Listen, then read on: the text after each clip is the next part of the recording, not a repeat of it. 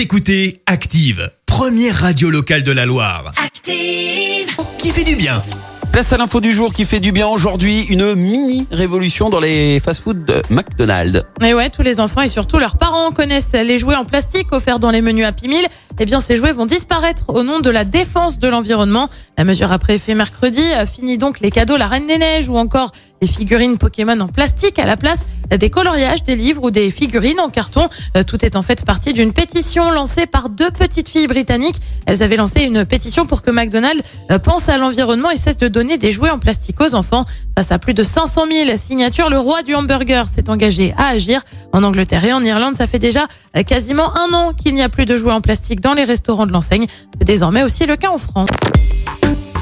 Écoutez Active en HD sur votre smartphone, dans la Loire, la Haute-Loire et partout en France, sur activeradio.com.